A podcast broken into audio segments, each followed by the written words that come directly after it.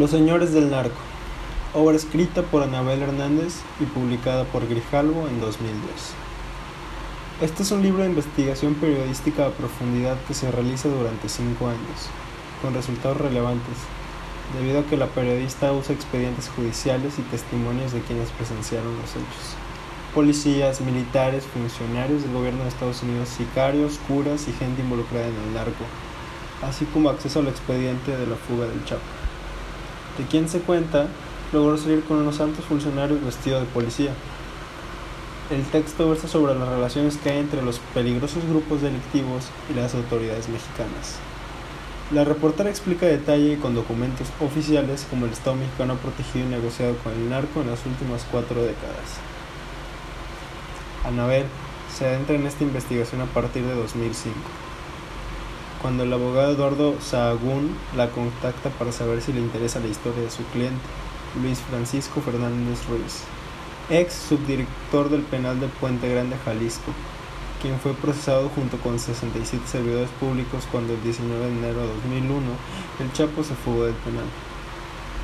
Los acusaban de cohecho y haber participado en la evasión de Guzmán Loera.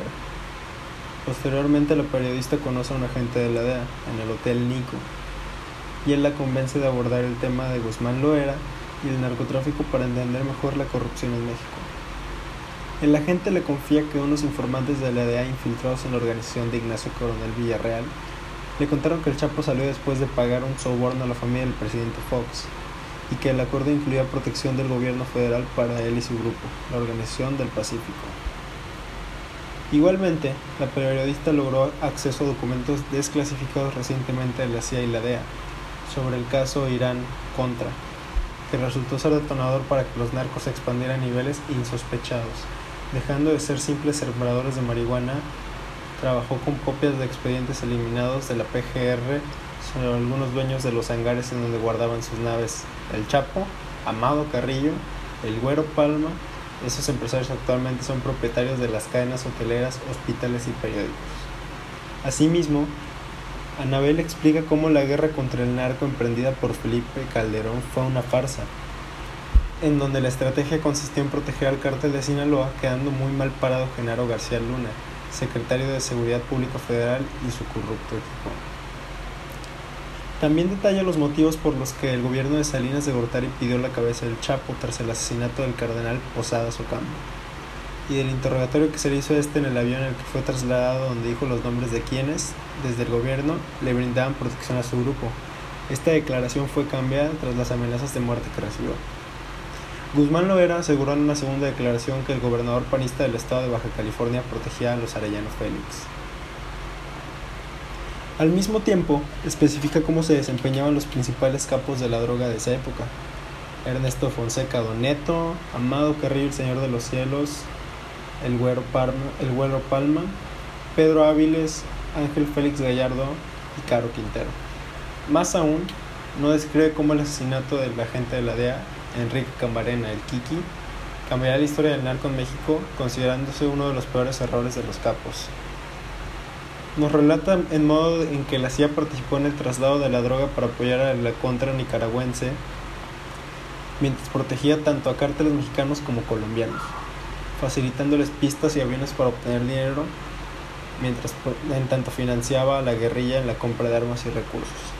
También nos habla del asesinato de Manuel Buendía, quien al enterarse de que unas guerrillas son entrenadas en un rancho propiedad de Caro Quintero, le reporta toda la información a José Antonio Zorrilla Pérez, jefe de la Dirección Federal de Seguridad, buscando un consejo sobre cómo proceder y sin embargo encuentra la muerte. En otros asuntos aborda cómo la CIA pone en funcionamiento una red llamada Litiempo, por medio de la que se compraban servicios de funcionarios mexicanos a favor de los intereses norteamericanos. Entre ellos estaba Díaz Ordaz y Luis Echeverría. El objetivo era detectar grupos suburbios y comunistas desarticulándolos apoyándose en narcotraficantes del cártel de Guadalajara, por lo que ser guerrillero en México era más peligroso que ser narcotraficante. Años después, el dinero que pagaban los narcotraficantes al gobierno se fue transformando en soborno directo para los políticos y autoridades, por lo que el gobierno fue perdiendo poco a poco el mando sobre ellos, fueron los mismos jefes policiales los que le enseñaban cómo operar hasta convertirlos en notables capos. Esta unión orquestada por la CIA y los narcos sudamericanos ocasionó que los capos mexicanos traficaran con cocaína, producto que por menos cantidad daba mayores utilidades. Y para finalizar, el libro Los Señores del Narco resulta ser un texto revelador y escalofriante, al mostrarnos qué tipo de seres gobiernan la política y en las calles, dejándonos a los mexicanos expuestos a sus caprichos y violencia. También va más allá, porque la actual clase política que está en el poder vive inmersa en ese sistema de corrupción y criminalidad, sin que se sienta un claro cambio de rumbo, lo que resulta desalentador considerando las decenas de miles de muertos que han dejado como consecuencia de sus aberrantes decisiones.